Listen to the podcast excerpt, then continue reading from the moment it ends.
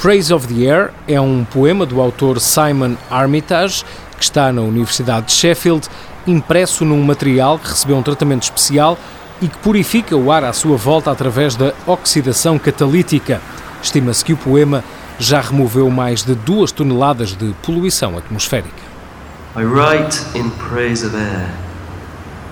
I was six or five when a conjurer opened my knotted fist and I held in my palm the whole of the sky.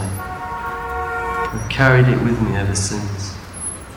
Let air be a major god, its being and touch, its breast milk always tilted to the lips. Both dragonfly and Boeing dangle in its see through nothingness. Among the jumbled bric a brac, I keep a padlocked treasure chest of empty space.